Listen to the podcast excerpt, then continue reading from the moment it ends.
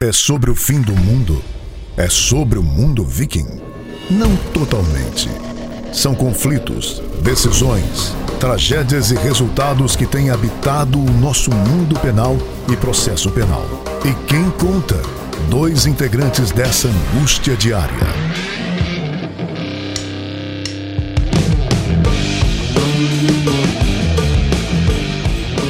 Olá, você assiste e escuta agora o podcast Processo Penal Ragnarok, o seu podcast do fim dos tempos. Meu nome é André Guache, dou as boas-vindas ao ano de 2023 depois de um breve recesso.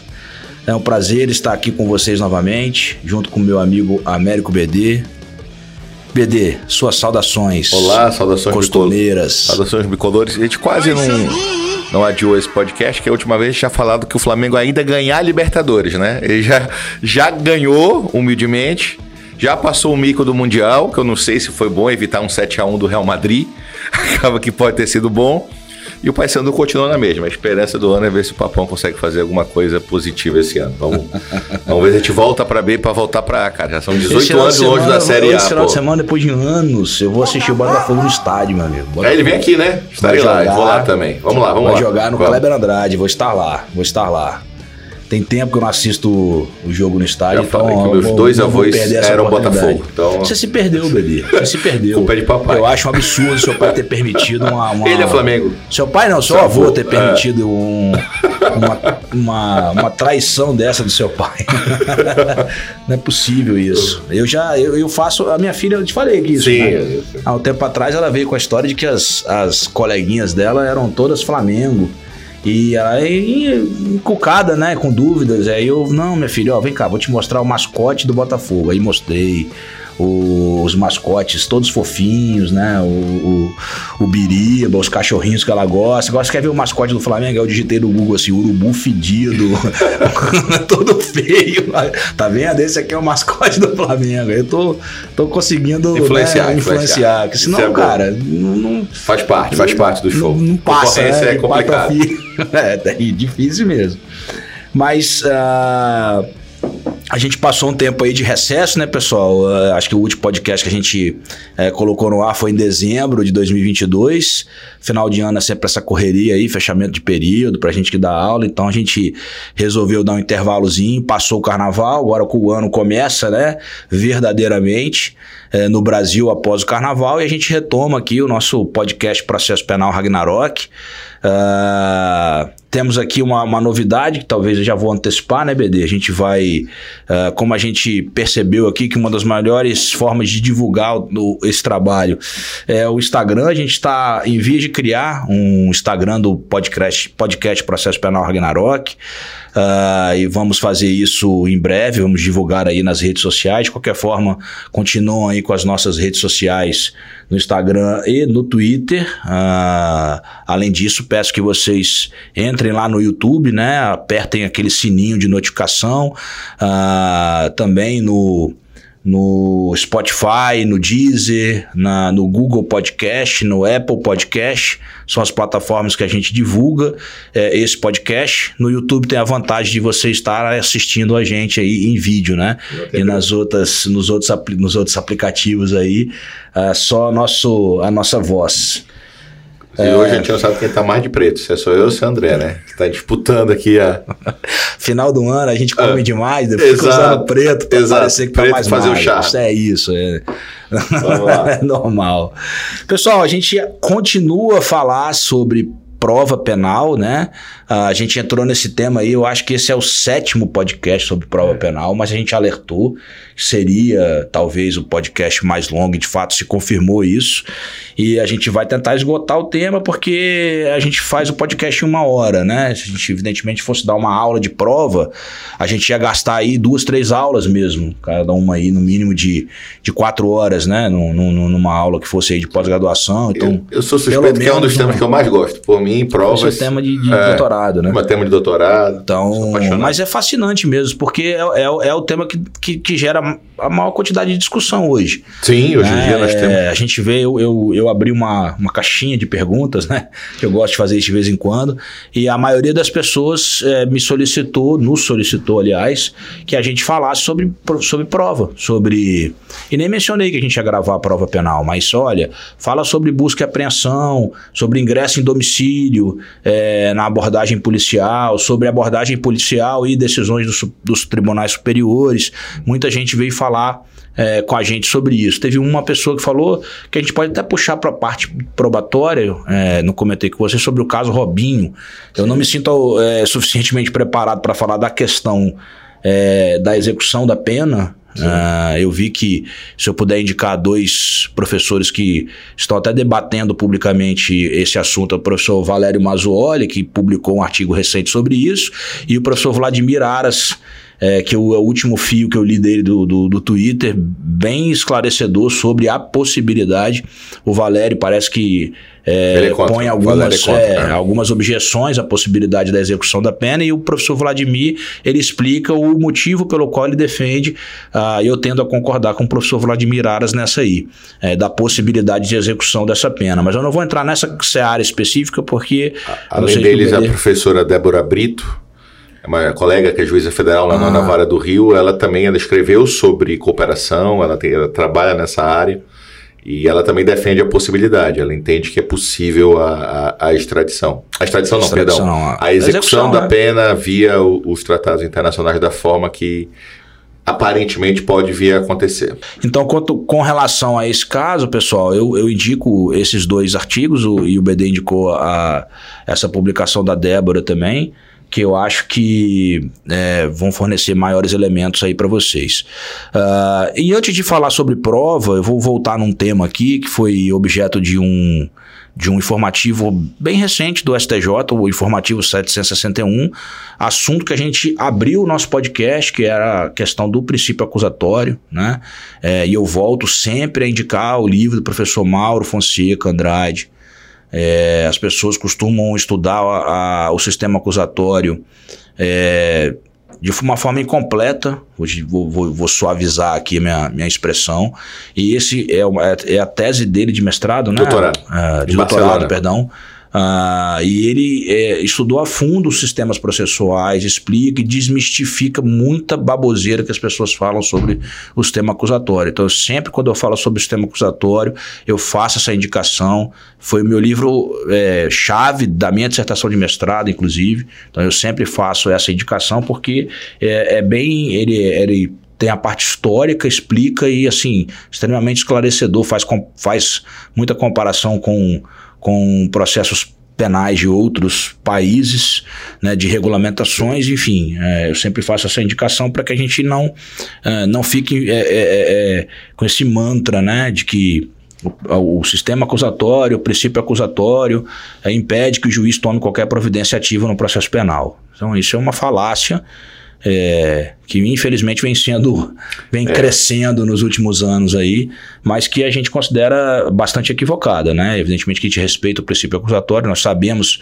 a, da importância do princípio acusatório, mas ele não significa que o juiz deva ser o famoso convidado de pedra, que a gente já comentou muito sobre isso.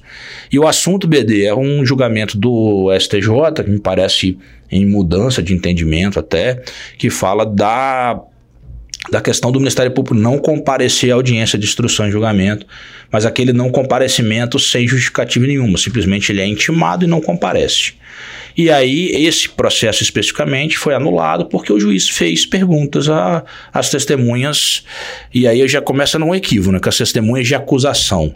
Né, as testemunhas que foram roladas pelo Ministério Público, e o juiz teria feito perguntas e sem a presença do Ministério Público por violação ao sistema acusatório, ao princípio acusatório, esse processo foi anulado.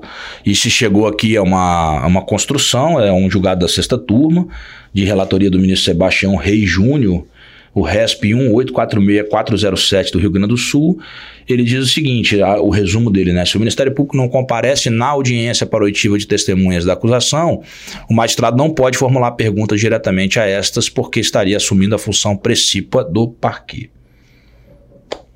É, não é um caso simples, porque essa questão da ausência do Ministério Público sempre gerou grande controvérsia na doutrina e na jurisprudência. Uns entendem que o que o juiz tem que fazer é adiar a audiência e comunicar a corregedoria do Ministério Público para que ela tome as providências pelo fato dele ter, não ter comparecido. Outros falam, olha, esse é um tratamento diferente de uma parte para outra, por isso que o juiz poderia formular perguntas naturalmente. A testemunha está ali, a testemunha viu, ouviu, presenciou. A testemunha não está para acusar nem para defender. Então, é, fazer as perguntas para a testemunha, no caso, evidentemente que eu entendo que aí o juiz teria que fazer perguntas depois da defesa. A defesa teria oportunidade de perguntar primeiro, porque o juiz sempre pergunta por pois último. Pois é, quando eu relatei aqui, quando é. eu fiz assim a provocação de testemunha e de acusação, as testemunhas não são da acusação. As testemunhas foram arroladas pelo Ministério Público nem, e nem é incomum que a defesa role as mesmas testemunhas. Né? É, o que me parece. É, eu, eu, vejo duas situações distintas. Uma vez é quando o juiz assume uma postura Sim. Né, de acusação, digamos assim, na formulação de perguntas, e aí, independentemente da presença ou da ausência do Ministério Público. Exato, exato. Independe. Questão, perfeito, estou de acordo, claro. a postura do juiz ele tem que ser uma postura neutra. Né? É, puxando um gancho aqui, teve um julgado imparcial, né? interessante. Né? Imparcial. Que, que é, só neutra, sabe mas imparcial, né? Imparcial, imparcial. Perfeito. Ah. Ah, puxando o gancho aqui, até um, um, julgado também do STJ, é, parece que eles não se. Nem eles se entendem muitas vezes é, em que o juiz teria tido uma postura muito proativa no júri, né? É, e o, Perguntou e o julgado, mais vezes do que o próprio. É, e o julgado simplesmente diz o seguinte: não, a, a, o fato do juiz ter sido incisivo nas perguntas no tribunal do júri, em busca da verdade real, e aí a, a seita do, do sistema acusatório quase morre, né? No, nas redes sociais e ele estaria violando o princípio acusatório. Quer dizer, o STJ entende que ele não viola, que não há nenhuma nulidade, que ele pode prosseguir normalmente. Então eu falo o seguinte, na minha opinião, a postura do juiz na presença ou na ausência do Ministério Público, ela tem que ser uma postura imparcial. Sim. Então não é o fato do Ministério Público estar ou não presente que vai fazer com que o juiz viole ou não é, e não digo nem o sistema acusatório, é, viole a, a função, o princípio da, da, do juiz do processo penal é, que é uma postura de, de imparcialidade. Agora, é, não me parece razoável dar um tratamento diferenciado à ausência do Ministério Público, como se, é, em contrapartida, à ausência da defesa. É. Se o advogado falta audiência, o que, que o juiz faz? Nomeia um advogado ativo. Sim. A gente não pode nomear promotor ad hoc. Até 88 podia antes, agora não pode. Mas espera aí, é. o que, que, a gente faz então? Então o Ministério Público, digamos numa situação bem absurda, é, é eu não vou nem dizer tão absurda. É porque as pessoas parecem que não, não sabem como funciona em algumas comarcas do interior do Brasil. Às vezes um promotor de justiça ou um juiz responde por duas, três, quatro comarcas. E o juiz só consegue fazer audiência às segundas-feiras. E o promotor que responde pela comarca simplesmente não consegue comparecer a algumas audiências, porque ele tem outras atribuições. E aí a gente faz o quê? A gente adia indefinidamente as audiências, e aí eu volto a questionar a vítima, os familiares não, não, não terão resposta do sistema de justiça. Ah, não importa. É, o que importa aqui é única e exclusivamente o resguardo da, da, do direito individual do réu, é isso? É, é, não, e o réu não foi prejudicado porque as perguntas do MP não foram feitas. Pelo contrário, eu acho que, que prejudica falar, mais o réu a ausência no, a, a é, adiar, Público, né? e adiar, porque vai ter mais perguntas do Ministério Público para ser feitas. Então, assim, que é a parte interessada. Que, aliás, é até um debate interessante, André, nesse tema, porque eu acho assim, a nossa grande dificuldade é a questão da coerência de todas as eventuais questões decorrentes de você adotar uma ou outra postura. Você pode adotar, não está falando de má fé de ninguém. São claro. opções. Mas é uma, é, uma, é uma dificuldade porque você tem que manter certa coerência. Então, por exemplo, ano passado o Supremo tem um julgamento no final do ano, depois da gente ter gravado o último podcast muito interessante, que por maioria o Supremo manteve a ideia de que o Ministério Público deve sentar ao lado do juiz. Mesmo na hipótese de júri, na composição cênica da audiência, o Ministério observando Público a lei orgânica fica, do Público. Pronto, observando a lei orgânica. No próprio STF, o PGR senta ao lado do presidente. E aí, nas votações, ficou claro que um dos principais argumentos para justificar essa constitucionalidade não era é, a questão de desmerecer a igualdade, porque todos são iguais, juiz, MP, OAB, tá todo mundo no mesmo, no mesmo plano. Mas a ideia de que o Ministério Público defende interesse público. Digo, cara, quer dizer que o Ministério Público defende interesse público e o juiz não defende, não? O Ministério Público se justifica no interesse público que o Ministério Público sente ao lado do juiz. Mas esse interesse público da vítima e da sociedade que se justifica para ele sentar ao lado do juiz, o juiz ele não pode defender esse interesse, porque isso seria violar o sistema acusatório. É o que o André está falando. O problema não é proibir o juiz de produzir prova, não é isso. isso aí, é, para usar uma expressão do professor Barbosa Moreira, é privatizar o processo. É como se fosse processo de privado de interesse das partes. E o professor Aqui, Barbosa Moreira fala isso há anos, né? Sim, é o interesse público de toda a sociedade, da vítima então a gente precisa equacionar esse equilíbrio, reconhecer que o processo penal não é só proteção de direitos do réu, que é um papel fundamental e importante, mas ele também é proteção da vítima e da sociedade. Aquela metáfora que o Fischer e o Valdez trouxeram muito bem da Itália, né? O escudo e a espada. Ele ao mesmo tempo é o escudo contra abusos do Estado, mas é a espada contra aquele que viola os interesses da vítima e da sociedade. Em resumo, discordo respeitosamente do julgado do, do Superior Tribunal de Justiça, a não ser que no caso concreto tenha havido uma, uma postura é, exagerada do magistrado. Né? E, e, pelo menos na emenda, a gente não consegue enxergar essa informação. Né? A emenda simplesmente fala que o juiz deve tomar duas posturas: suspender a audiência e designar uma nova data, ou realizar a audiência sem a presença do MP, abstendo-se de fazer perguntas às testemunhas arroladas pela acusação. E se a testemunha for, aí, eu, aí eu vou jogar, né? E se a testemunha foi rolada pela acusação e também pela defesa? Sim, não, aí a, a defesa inicia a pergunta, eu posso complementar? E se a defesa fez uma pergunta importante e o juiz quer esclarecer. Todo respeito, a questão é essa. É, adiar é uma opção, não vou dizer que não é possível adiar, mas eu, eu acho que a gente precisa ter muito extremo, cuidado. Entendeu? É óbvio que é melhor, a primeira é. saída é o adiamento. Sim, sim. Agora, é, a gente quer. quer tá perto uma prescrição. Não é, a gente tá quer uma juiz. situação. A gente claro. tem lá uma pauta, às vezes, muito carregada. É, você está com, com a corregedoria, o Conselho Nacional é, é, sempre questionando ah, o que eles chamam de congestionamento processual, entendeu? Ah, uhum. Essa demora entre o início do processo e a prolatação da sentença. Então, ah, isso não é justificativa para violar direitos? Não, mas ninguém aqui está defendendo violação de direitos. Né? A gente está aqui apenas trazendo um contraponto de que não há, não há violação do sistema acusatório do magistrado fazer perguntas à testemunha de acusação pelo simples fato do Ministério Público não ter comparecido à audiência.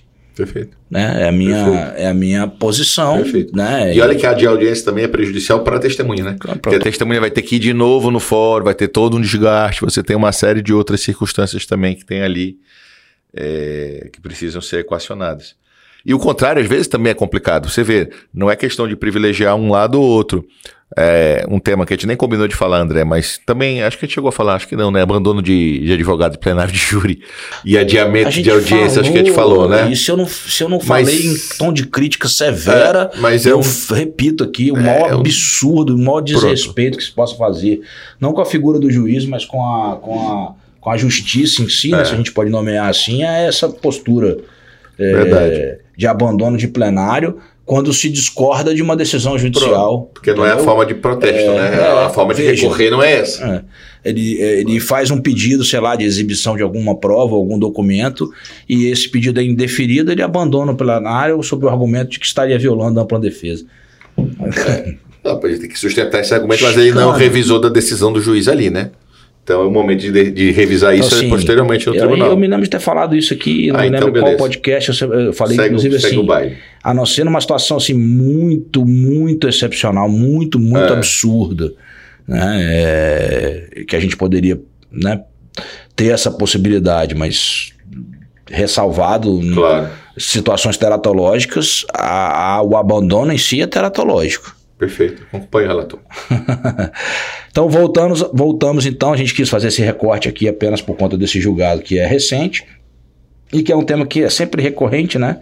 É, você vai conversar com algumas pessoas e, simplesmente se defende essa postura hum, sempre não é nem uma postura de não ter uma postura proativa, ter uma postura absolutamente de, de, de total inércia, né? É... Na produção probatória, o juiz deveria só mesmo estar tá ali para evitar golpes baixos, né? Como se fosse um hábito de MMA. E hábito é diferente de ser juiz, pô. Perfeito. A gente tinha iniciado no podcast anterior uh, provas em espécie certo? E a gente falou no último tema sobre interceptações telefônicas. A gente, evidentemente, não vai falar de todas as provas em espécie aqui, senão não caberia nem nesses últimos dois episódios, mas vamos tentar seguir aqui uma ordem de relevância, né? É, vamos só puxar o mesmo gancho do tema, BD, talvez. É, para manter a coerência aqui, a gente falou sobre interceptação telefônica e o assunto próximo seria captação ambiental né? Que também é, é, tem algumas nuances importantes assim. A captação ambiental ela não tem não, não existe uma tutela específica na Constituição Federal expressamente, né, falando sobre captação ambiental, como ocorre, por exemplo, com a interceptação telefônica, com o sigilo isso, né, isso. de dados de interceptação telefônica. Foi o pacote anticrime que introduziu na. Perfeito. Então, a, até então, a gente não tinha nem uma, uma, uma regulamentação específica de como trataríamos a, a, a questão da captação ambiental. A gente sempre levava essa jurisprudência, era muito mais com relação à expectativa de intimidade, é, enfim. Então a gente pode falar um pouquinho aqui de, cap, de captação ambiental.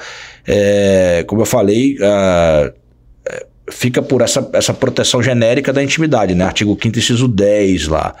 Uh, não, não há uma previsão, então, de relativizar essa captação ambiental é, por meio de decisão judicial, por exemplo. Né? não existe previsão. E a primeira questão importante de tu colocar no quinto 10 e não no quinto 12 é que o quinto 12 era só para penal, o quinto 10 admite o cível também. Então você vê a, a, a dificuldade dessa questão, a possibilidade do juiz autorizar, né? E aquela divisão que a gente é. faz para interceptação, ela faz também para captação ambiental, né? É, estrito senso, escuta e gravação. Né? Uh, estrito senso é um terceiro que registra sem o conhecimento dos demais. Uh, a escuta, um terceiro registra mas uh, uma pessoa ou mais envolvida ali tem conhecimento e a gravação é quando não há presença de terceiro, quando eu mesmo estou registrando claro. alguma coisa.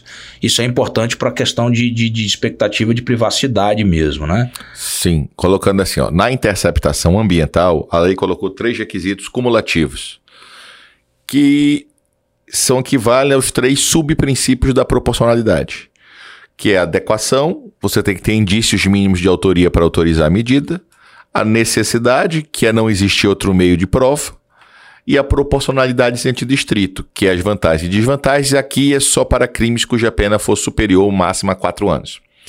Então, é, vejam que os requisitos cumulativos da lei se amodam à ideia do princípio da proporcionalidade. Então, para que um terceiro possa interceptar ambientalmente, teria que ter ordem de juiz teria que ter ordem de juiz. Entre os interlocutores, a tradição nunca foi a necessidade de ordem de juiz. A captação, justamente por causa da ideia que o Supremo aplicava por analogia que a carta pertence ao destinatário. Quando eu falo com ele aqui, é, ele, já, ele já era testemunha, já não pertence mais a mim as palavras ditas. Fala então, exatamente isso. O fato dele estar tá gravando, ele poderia ser testemunha da própria conversa. Então, isso, isso é uma, uma, O que a gente pode citar, inclusive, uh, o exemplo do, daquela gravação do, do ex-presidente Temer Sim. e o Joesley Batista, né? Uh, ele fez uma gravação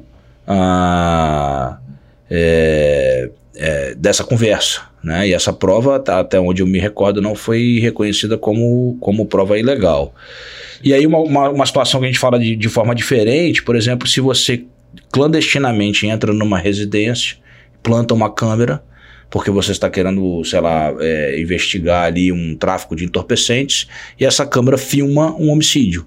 Essa prova é ilegal. Sim. Por violação. Que que ter ordem judicial. Ordem judicial, porque você tem a questão do, é. do, do, do, domicílio. Agora, um problema sério é a forma pessimamente redigida do parágrafo 4 do artigo 8A do pacote anticrime na parte da Lei 9296. Ficou péssimo. Eu vou ler a redação e um caso concreto que isso vai ser debatido. Não sei se vocês lembram aquele anestesista que as enfermeiras efetuaram a filmagem da situação Fazendo dele. o abuso com as Pronto. mulheres em, em, em, parto, né? O parágrafo 4 fala: a captação ambiental feita por um dos interlocutores sem o prévio conhecimento da autoridade policial do MP pode ser utilizada, aqui vem o problema, vírgula, em matéria de defesa, quando demonstrada a integridade da gravação. Então, tiveram autores que falaram: olha, com o pacote anticrime, a captação ambiental agora só pode ser usado para a defesa. Com todo respeito, não tem sentido você fazer um tipo de prova desse jeito. Mas a lei foi pessimamente redigida também. Mal redigida. Eu gosto muito da solução que o amigo Guilherme Madeira deu. Uh, e, e, veja a capacidade do direito. Né? Aqui está dizendo que pode a favor da defesa. Ninguém nega isso. Mas aqui tá não está dizendo que, que, que, somente pode. Cadê a palavra somente? Só.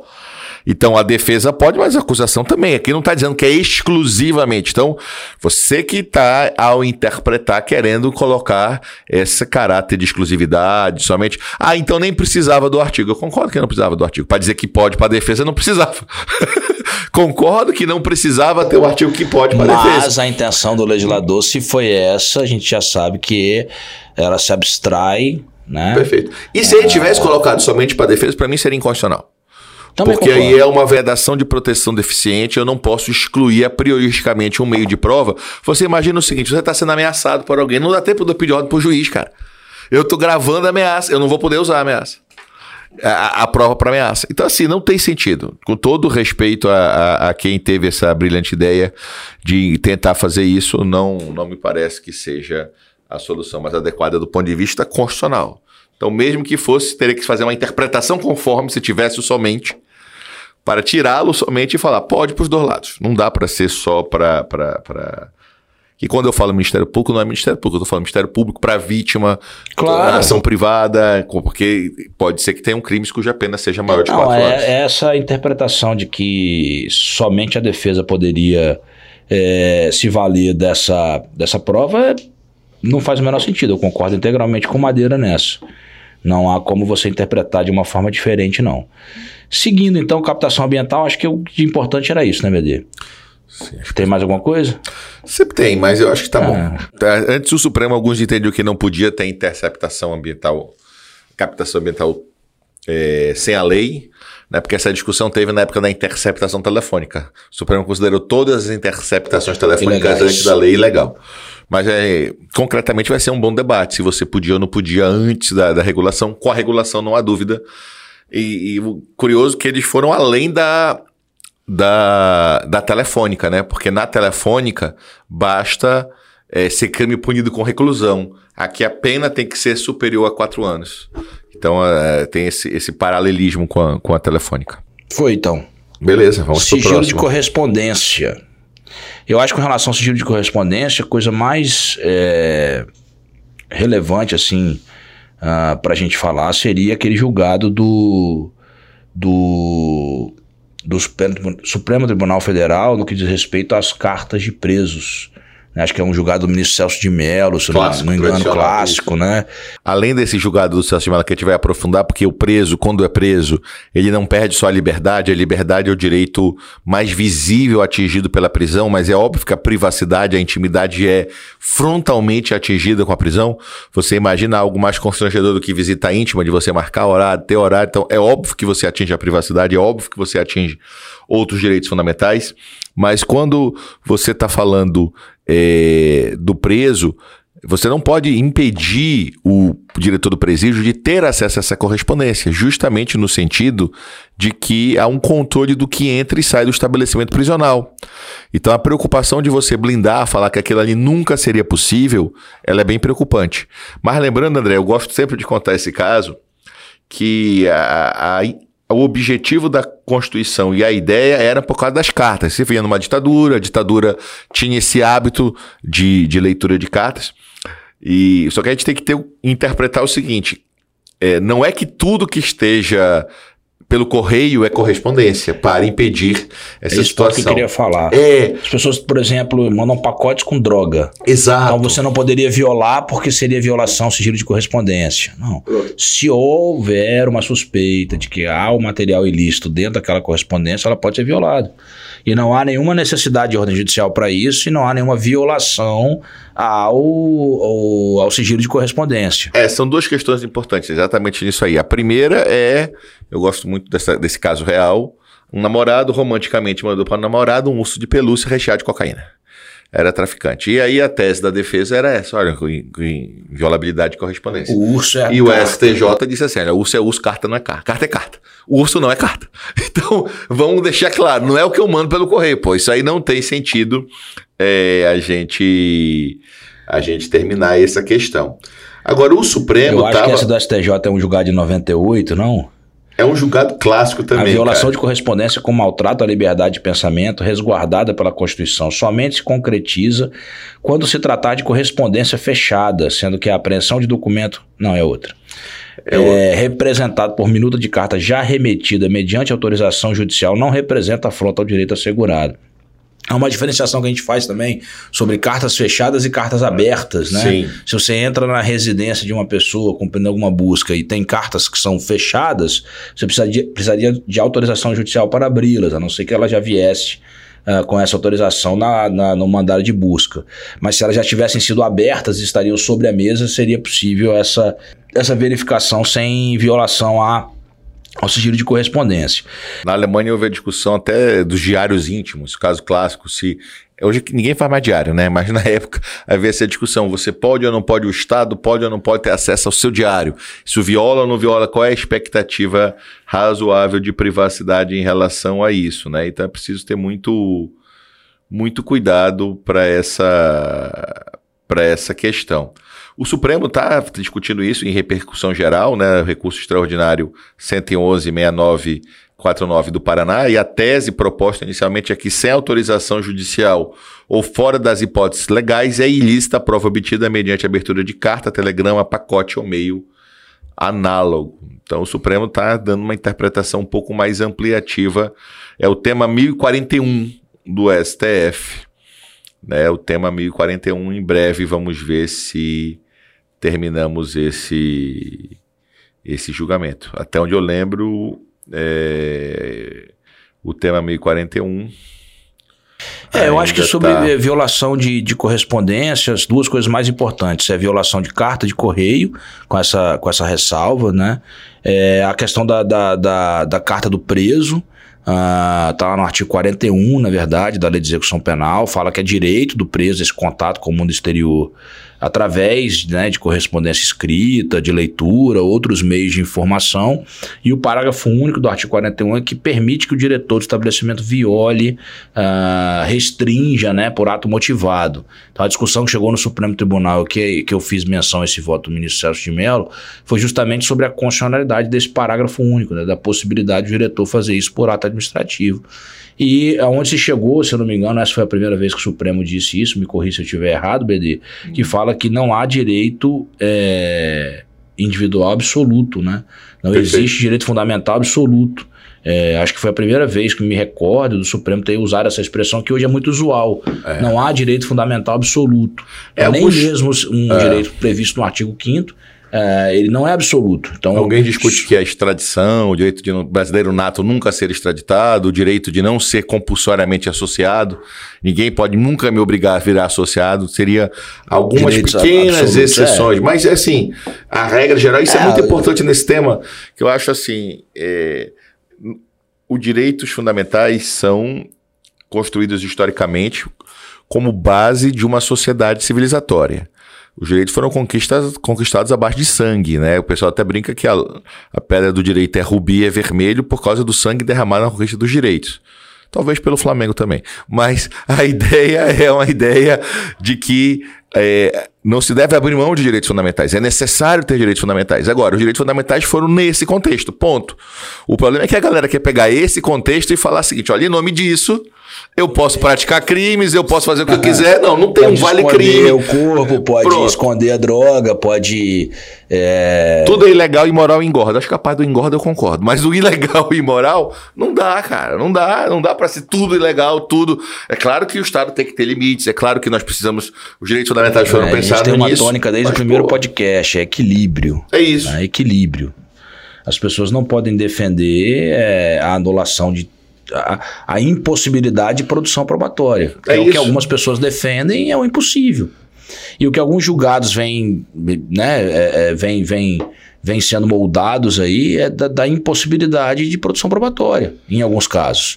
E grandes operações, eu não vou citar nem a Lava Jato, não, porque ela acaba sendo. Está trazendo muitas paixões, né? Não, não, não, não tô falando de grandes operações uh, que, que, que, que que vem é, é, com uma produção probatória desde a fase de inquérito, repetindo o que vinha sendo feito há anos, validado pelas jurisprudências dos tribunais superiores, e de repente se muda. Pois é, é essa é a dificuldade. Se, se, se verifica uma. É, cita aqui a questão da delação premiada, do, do, do delatado falar por último né? É, que nós agora nós temos uma regulamentação sim do código. O pacote anticrime. Pacote e é todas as fases, não é só nas alegações finais. Perfeito, mas antes disso não havia. Então sim. você não tem como você anular e aplicar de forma extunc. No é, essa é a preocupação, né? Quer dizer, você tem um contexto. É, é que eu falo. É segurança os, jurídica, né? É, a, é a lógica do, dos americanos ser bem prática quando falam em provas ilícitas. A lógica deles é para evitar abusos do Estado, mas isso tem que ser previsível para o Estado. Se não há previsibilidade, se tu tá mudando a regra, você tem que mudar a regra daqui para frente. É um pouco complicado você adivinhar que você vai ter que cumprir um novo patamar. E eu acho que assim, é importante ter novos protocolos, ter claro. novos patamares de segurança. Porque o que a gente quer, não, não há nenhum interesse em condenar inocentes. Não há nenhum interesse quanto a isso. O que se quer é que se faça justiça, mas fazer justiça não é só absolver culpados. Fazer justiça também. Absolver culpados nunca é justiça. Absolver inocentes. Mas também é, o, que, o que se quer é que, necessariamente, se a pessoa foi culpada, respeitar os direitos, ela seja condenada, paciência. E que cumpra a pena, né? Claro é o próprio Ferraioli contra os benefícios na execução da pena. O Roxin lembra da questão de reforçar a vigência da norma, porque você parece assim, para o cidadão, ah, cumpre se quiser, vai. Só no Brasil que lei pega, não pega, não. No mundo inteiro tem esse problema, mas a gente precisa aperfeiçoar nossos mecanismos de materialização de direito fundamental. Afinal, penal é só para coisa grave. Então, toda vez que a gente está deixando um crime impune, você está deixando uma situação grave, um direito fundamental de alguém que foi violado sem uma devida correspondência. E o próprio Ferraioli, no, no princípio Iúria, deixa claro. Ele cita o exemplo do furto. Aplicar a sanção do furto ao culpado é garantismo. É o exemplo que ele dá textualmente para falar é, a materialização de garantias secundárias. Já que não foi cumprido voluntariamente, aí você vai ao Estado, juiz, e o juiz aplica aquela garantia. Enfim. Prova pericial, BD. É, seguindo aqui a, o roteirinho de provas em espécie, né? Eu acho que de prova pericial, basicamente exame de corpo de delito que é o, a, é o mais importante, né? É o mais importante. Existem outras perícias, evidentemente, lógico, que não são lógico. o exame de corpo de delito, que é a prova que que da materialidade delitiva. O grande detalhe do corpo de delito é provar que o crime de fato existiu. Né, a Inclusive, a ausência é causa até de nulidade, Perfeito. Né, a depender da circunstância. É. Mas o que, que é o exame de corpo Só lembrar, André, aquela classificação que os antigos usavam, né? O Tornag, outros. Delicta facta transeunte, delicta facta permanente. Crimes que deixam vestígios e crimes que não deixam vestígios em abstrato. Que, por exemplo, homicídio é um crime que deixa ah, vestígios, mesmo que no caso concreto deixa vestígios. você não encontra o corpo. Tem o caso do goleiro Bruno, Sim. outros mil casos que nós temos, infelizmente, assim, ó, no É causa de nulidade, pessoal, lá no 564.3b do Código de Processo Penal, mas não significa que a ausência de corpo de delito vai gerar nulidade. Nós temos exceções no próprio Código de Processo Penal que permitem suprir a, ausência do corpo de delito. O corpo de delito é justamente esse exame realizado o quê? no vestígio. Então toda, por isso que a gente fala, por isso que o código fala, toda infração penal que deixa vestígios é necessário a realização do exame de corpo de delito. Isso, que o corpo de delito são os elementos sensíveis do crime, é o crime de sua tipicidade. O exame de corpo de delito direto, que é o ideal, é o exame feito nesse corpo de delito. O ideal é você sempre ter esses elementos sensíveis e fazer a perícia diretamente neles. Se você olhar o 58 a 184 do CPP, ele, ele concentra as regulamentações bem no exame de corpo de delito, porque é o principal exame pericial. As suas normas gerais também vão ser aplicadas aos exames, às perícias em geral. Uh, existe ali regulamentação específica para o exame de corpo de delito, vou citar dois aqui, dos crimes contra a propriedade material, no próprio Código de Processo Penal, na lei de drogas, leis esparsas, né? Nós temos algumas regulamentações específicas com relação à necessidade do, de, de, de realização do exame de corpo de delito, cada qual com seu procedimento ali. E do exame de corpo de delito, BD, a não ser que você queira falar mais alguma coisa do exame de corpo de delito, a gente puxa uma, um tema de extrema relevância que adveio com o pacote anticrime, que é a cadeia de custódia. Deixa Adveio, perdão. Só falar uma coisa antes da cadeia Isso. de custódia, Sim. que eu acho bem importante, que é o debate sobre o alcance do 67 e sobre a regra que o código ali é uma exceção ao livre convencimento, fala expressamente que confissão não serve como meio de prova para o exame de corpo de delito, mas o 167 fala que outros meios de prova podem ser utilizados. A prova testemunhal, perdão. 167 usa a expressão prova testemunhal. Não pode ser suprida por prova testemunhal. Isso. Pode ser suprida por prova testemunhal. Isso. Pode ser suprida na impossibilidade, Na ausência, na do ausência de fazer o delito. direito, a prova é o testemunhal dispositivo, né? pode. Não sendo possível o exame de corpo de delito por haverem desaparecido os vestígios, a prova testemunhal poderá suprir-lhe a falta. Perfeito. E aí o que, que eu quero falar? A expressão é prova testemunhal, mas a jurisprudência e a doutrina entendem que é qualquer outro meio de prova menos confissão. É só isso que eu quero chamar a atenção. Há um precedente muito interessante, até de condenação por tráfico de drogas sem a perícia na droga, utilizando interceptação telefônica para provar a materialidade delitiva.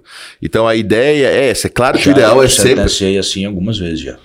É fundamental, o exame- o ideal é o exame direto, mas se não pode fazer o exame direto, nesse 167 eu não preciso, não devo interpretar ele como sendo prova testemunhal, só prova testemunhal. É Perfeito, qualquer outro meio de prova, perfeito. Qualquer outro meio de prova, por isso que eu acho importante esse, esse debate.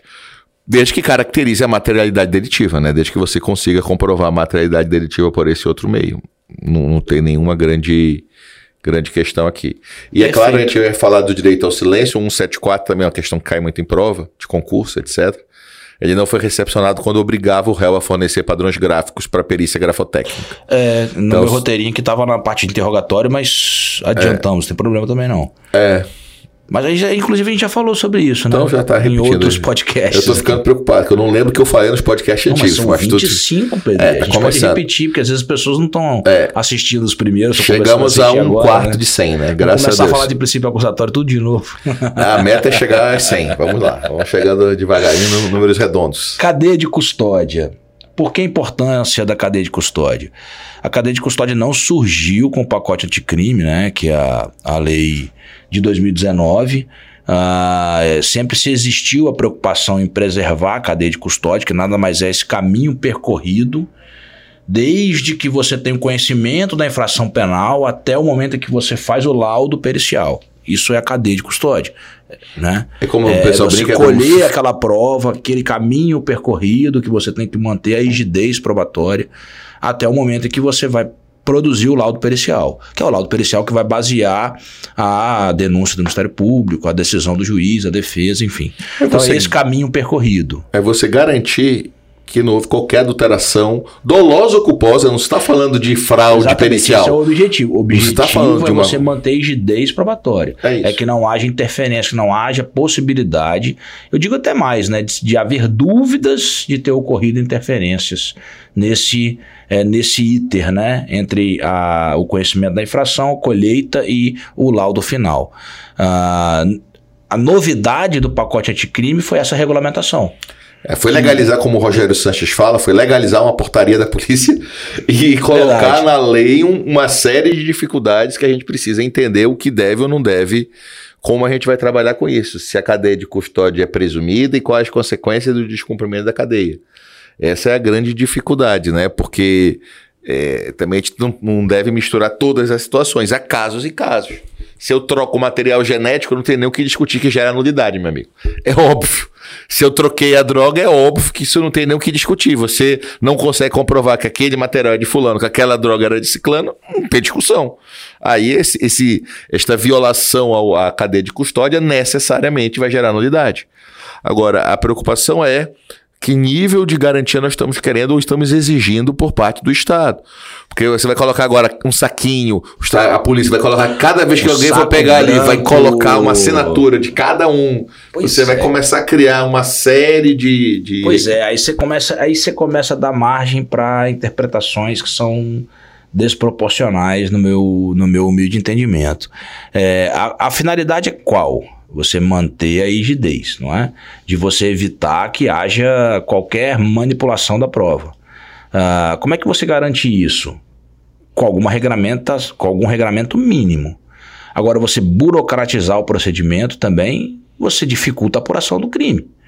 É o que você falou, exigir que o saco plástico seja o saco plástico, sei lá, com uma especificação técnica X para acondicionar a droga. Então, se ele colocou no saco, já não serve. O que, que isso é, é, é traz de Isso prejuízo na natureza. Né? natureza. Exato. Então, assim, se eu coloquei num saco preto ou num saco branco, vou sendo bem exagerado aqui, viu, pessoal? É óbvio que não é assim. É, vai mudar na hora de eu fazer o exame de verificação, de constatação da, da substância entorpecente? Vai mudar isso? É, é óbvio que o, que o, que a gente quer proteger aqui é que alguém de má fé não introduza um, um objeto ilícito, por exemplo, que numa apreensão que não seria de um objeto ilícito. Isso, ah, é, aprendeu ácido bórico, é, que tem uma, uma, uma para quem não conhece, talvez tenha uma textura parecida com cocaína, e na hora de verificar, verificou que é bórica, o cara disse que é cocaína. Não, óbvio que isso aí seria absolutamente absurdo, ilegal. Agora, o que, que muda a forma de acondicionamento desse caso específico? É, para fins de nulidade da prova, e é o que é para mim é mais absurdo, entendeu? Talvez uma você reconhecer uma irregularidade na, no, nesse acondicionamento, mas gerar uma nulidade da prova, e aí o código, assim, ele traz várias fases, né, que compõem a cadeia de custódia ali, reconhecimento, isolamento, fixação, não vou ficar falando aqui de uma a uma, porque senão a gente acaba falando muito em, em, em, em forma de dar aula aqui, que não é a nossa ideia, mas tem ali uma fase, tem uma não, tem várias fases aqui, uma, duas, três, quatro, cinco, seis, sete, oito, nove, dez, dez fases, reconhecimento, isolamento, fixação, coleta, acondicionamento, transporte, recebimento, processamento, armazenamento, descarte. Então, é, o código hoje ele traz uma regulamentação do início ao fim. Isso é muito, muito bom, muito importante. Você traz uma segurança jurídica maior, é, uma segurança maior para a colheita de prova, você traz uma necessidade de preservação desses vestígios. A crítica fica por conta do, do exagero. Né? É, e é sempre um exagero para reconhecer a nulidade. Eu, eu, eu sempre, eu, eu, eu fico, eu, eu, quando eu estou julgando, eu fico assim, é, é, não é nem pena de reconhecer a nulidade não, mas você quer aproveitar o ato processual, é, não é, é passar preju... por cima do procedimento, que o prejuízo é muito grande. É, e eu aplico o princípio do prejuízo, né, tem que ser levado a sério. Não há nulidade se não tiver prejuízo. Que a palavra nulidade em português, gente, a gente, nem, a gente nem fez ainda um podcast sobre nulidade, a gente pode discutir isso depois, que é um tema que eu acho sempre importante, né? A palavra nulidade ela é polissêmica. Ao mesmo tempo, nulidade é vício e é sanção. Então você fala, isso aqui foi nulo porque não observou tal coisa. Isso é o vício. Não se dá para negar que toda vez que você descumpre uma forma, tem um vício. Agora, é qualquer descumprimento de forma que vai é, justificar uma sanção, então a gente vai, vai voltar ao período formulário do Império Romano, em que se discutia que se você não usou a palavra videira, usou outra palavra, a ação vai ser julgada improcedente. Então, assim, você. Quer dizer, as formas não são formas pelas formas, nem toda forma é garantia. Existem coisas no procedimento que não necessariamente são garantias. A forma oral, você pede para fazer denúncia oral, o Ministério Público faz por escrito. Houve uma violação, a lei de transação fala a lei de transação, perdão, o artigo 76, quando fala da transação na lei de juizado, fala que a denúncia no juizado vai ser oral, quase sempre ofertada por escrito. Eu vou decretar uma nulidade é aí. oral, mas é reduzida a termo também. Foi, pronto. Nada. Então, assim, esse tipo de. se eu faço por escrito, eu tenho uma formalidade maior do que se eu tivesse feito oral. Então, eu vou decretar, não, porque a forma é oral. Enfim. Então, assim, a gente precisa ter um cuidado que, é claro, não se está justificando violações que atinjam direitos. Não se está é, justificando é, situações em que é evidente o prejuízo. Mas é, não é o simples fato de ser condenado que tem prejuízo. Quer dizer, se eu fizesse diferente, se eu mudasse aquilo, ele seria absolvido? Essa que é a questão. Aquela garantia tem potencial para gerar uma dúvida razoável? Aquela garantia tem uma possibilidade de, ao ser cumprida agora, garantir uma dúvida ou uma absolvição? Se sim, tem que anular. Se sim, tem que anular. Mas não havendo nenhuma possibilidade de mudar o contexto, eu estou garantido a isso aí só para voltar, para repetir, enfim. É algo a se pensar, é um tema que o Brasil é, precisa aprofundar é, esse tema de nulidades. Pois é, a gente parou porque falar para D de custódia, mas já tinha mais coisa até de, de, de, exame de corpo de delito, poderia termos falado, é, né? É, mas só lembrando, é aquela decisão que é importante da semana passada do STJ sobre cadeia de custódia de prova digital. A gente precisa falar dela, eu vou passar o um número para vocês agora, gente. Eu tenho aqui. É, por favor. É uma decisão muito importante e vale a pena Explica direito, explica bem, bem é o recurso habeas corpus 143169. Ele fala em em prova pericial em, em computadores. Em computadores. O item 4 e o item 5 desse, desse julgado são muito importantes. Eu vou ler está... o artigo 158A. Não, não é, 158A ao AF é a regulamentação da cadeia de custódia. É, Lê o item 4 e o item 5 da emenda, por favor, André, que são os itens que resumem Beleza. o procedimento que Eu agora ler, o a gente STJ... Explica, a gente explica exatamente o que, que se trata, porque ele faz, ele traz algumas algumas expressões aqui que até eu mesmo tem, tive uma dificuldade para entender, porque é uma, são expressões técnicas de informática. Exato. É, a autoridade policial responsável pela apreensão de um computador ou outro dispositivo de armazenamento de informações digitais deve copiar integralmente, bit a bit, o conteúdo do dispositivo, gerando uma imagem dos dados, um arquivo que espelha e representa fielmente o conteúdo original. Aplicando-se uma técnica de algoritmo hash, é possível obter ter uma assinatura única para cada arquivo, que teria um valor diferente caso um único bit de informação fosse alterado em alguma etapa da investigação, quando a fonte de prova já estivesse sob a custódia da polícia. Comparando as hashes calculadas nos momentos da coleta e da perícia, ou de sua repetição em juízo, é possível detectar se o conteúdo extraído do dispositivo não foi modificado. Parênteses apreende-se um computador e a polícia, com autorização judicial, vai fazer uma perícia desse computador. O que que. Primeiro, não existe regulamentação específica para essa perícia, de que é a forma como é necessário fazer essa perícia. Então, o julgado do STJ, ele traz uma espécie de regulamentação. Uma inovação. Uma né? inovação que não existe no procedimento ele é legal. Até, ele até tenta no voto falar assim, olha, eu não estou inovando. Verdade, Tem um autor que já escreveu isso, ah, mas não está na lei. É, eles tá falam assim, a cadeia de custódia não, não foi trazida pela, que a gente já falou no início, uh, pela, pelo pacote anticrime, perfeito, não foi trazida, sempre existiu, sempre se teve a necessidade, mas quantas e quantas perícias foram realizadas em computadores, em diversas operações, e esse procedimento não me parece um procedimento usual. É, grosso modo, e se alguém da área técnica de informática Assistiu, pode assistir e quiser me corrigir, fiquem à vontade, porque eu não sei o que significa algumas expressões aqui. Mas o que eles almejam é você, com um computador periciado, periciando aqui, que se espelhe para um outro computador e isso seja, essa perícia seja gravada, para que não haja nenhuma é, dúvida com relação à possibilidade de alguém estar plantando informações nesse computador, para que a, a, a preocupação é como essa. se fosse uma filmagem da perícia sendo realizada. Eu vou falar bem de uma forma grosseira. É, justamente para evitar dúvidas de que haja informações é, plantadas ou, ou que, que, seja que o computador, né, que se extraia a informação que estava de, de, diretamente no computador. Então a intenção do julgado é essa excelente, acho. Né? Eu nem conhecia isso. Eu nem sabia que existia a, a possibilidade de se realizar dessa maneira.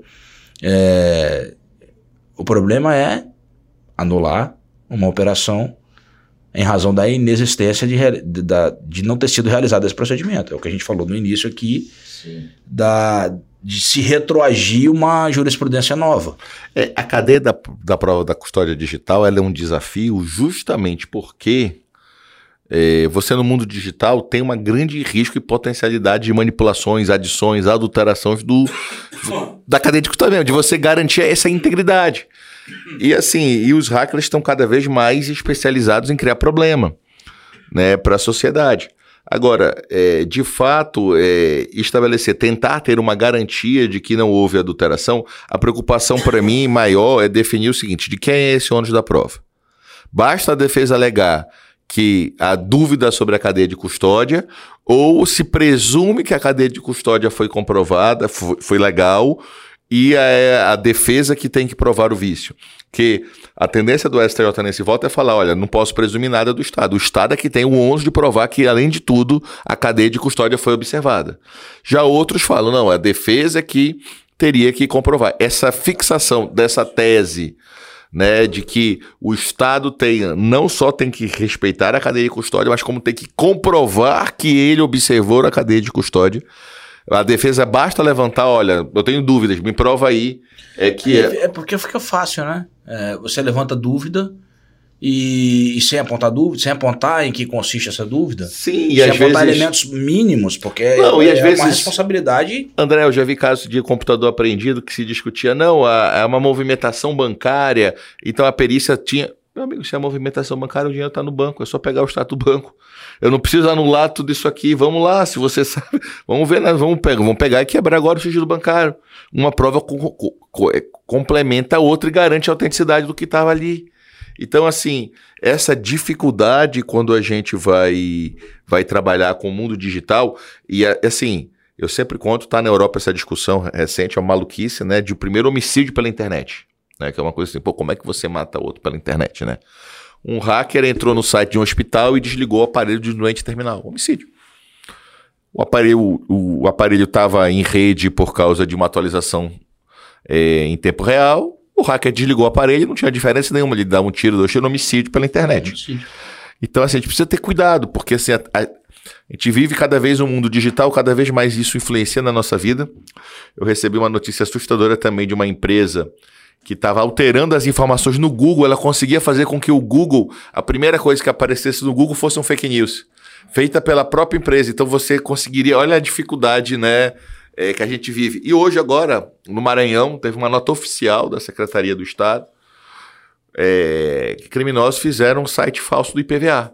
São as pessoas estão pagando, né? pagando IPVA num site falso o site igualzinho. Então ele fala: não, você entra primeiro no site do Estado para depois procurar. Se você. E, e, aparentemente aparecia no Google o site. Você, quando digitava o nome, já ia para o Google o nome do site falso. Então veja a complexidade do que a gente vive hoje, como garantir a. a, a... E eu estou falando de situações que podem acontecer. E, e, e é claro, a gente quer, só que as coisas aconteçam por bem, né? Mas infelizmente nem sempre, né? A, a criatividade do criminoso é. É, não dá para comparar, né, cara? É que eu falo, se usasse isso pro bem, porque um cara desse é inteligente. Então não vai dizer que esse cara não é inteligente. O cara que articula e consegue é, pensar esse golpe e outros golpes que nós temos aí cada vez mais presentes na nossa vida, infelizmente. Fiquei preocupada, paguei meu IPTU ontem. É. Não, não brinca E eu digitei IPTU Prefeitura de Vitória. não entrou no site da prefeitura para depois pegar. Não, isso foi no Maranhão, espero que tenha ficado lá. Cruzes. Mas é porque ah. eu, acompanho o Maranhão, porque eu estudei sim, no Maranhão, sim, tenho meu, meus pais, minha irmã mora lá, minha sobrinha. Tenho... Você não nasceu lá não, bebê? Eu nasci em Belém, por isso Paysandu. Ah. Eu podia ter nascido em Barcelona e torcer pro Paysandu, isso é um fato. Ah, é, Mas cara, você não esqueça você disso. no Maranhão, você foi promotor eu, lá. Eu fui promotor, fiz, fiz minha universidade no, tá no Maranhão. Mas eu sou paraense, Paysandu doente, Paysandu fanático, na eu alegria sei. e na tristeza, só na alegria, né? Só da alegria. Esses dias eu lavei a camisa do Paysandu lá em casa. Ah, que bom. Tá lá, ó. Isso é bom, temos que usar. Não, vamos. Usar. Uma vez eu vou aparecer de surpresa aqui. Eu tô devendo a camisa do fogão pra você, não esqueci Beleza, vou usarei. Foi a correria aí que não, que não, me, que não me permitiu trazer ainda. É, uma, uma, algum ponto importante ainda sobre perícia, uh, perícia nas, nos crimes de porte ilegal de arma de fogo. Uh, primeira da necessidade ou não de perícia. É um caso talvez Sim. hoje um tanto quanto batido, mas. Usando o exame de eficiência da arma. A arma É, que não atira não é arma, é só aí. um pedaço de metal. Isso aí. É só um cano, não é uma arma. Ah, que a gente pode também, no roubo, né? As, né, a jurisprudência do STJ de vez em quando decide de um jeito ou de outro, diz respeito à necessidade ou não de apreensão de arma no crime de roubo e a necessidade ou não de perícia. Então, vamos. Para finalizar o tema de, de perícia, então, a gente fala sobre a questão da perícia na, no porte legal de arma de fogo e também no roubo no roubo circunstanciado, né, o roubo majorado aí pela, pela utilização de arma de fogo. E a gente faz o questionamento se é necessário perícia no porte legal de arma de fogo. Nós temos duas correntes. Né? Ah, é necessário para comprovação da potencialidade lesiva. Ah, e a segunda corrente que se trata de um crime de perigo abstrato não sendo necessário perícia. Né? Ah, a perícia, evidentemente, a perícia ela serviria para poder você verificar é, a, a potencialidade lesiva desse artefato. Porque se se trata de uma arma estragada, não uma arma é, que não tem potencialidade de gerar dano, para alguns há essa defesa de que não, não seria caracteri não, não teríamos a caracterização do É delito. crime impossível, né? Uma arma que não. A, a fé pública, a, a incolumidade pública não está em risco, já que eh, a arma não funciona. Que é diferente da arma desmuniciada, que é tu Sim. colocar a bala, a bala, Sim. a, bala é, mas para fins de arma, de porte legal de arma de Sim. fogo, a- de- a- essa discussão de ser municiado ou não Sem é dúvida. irrelevante. Sem Ela seria relevante no caso do, do, do delito de roubo. Perfeito. né?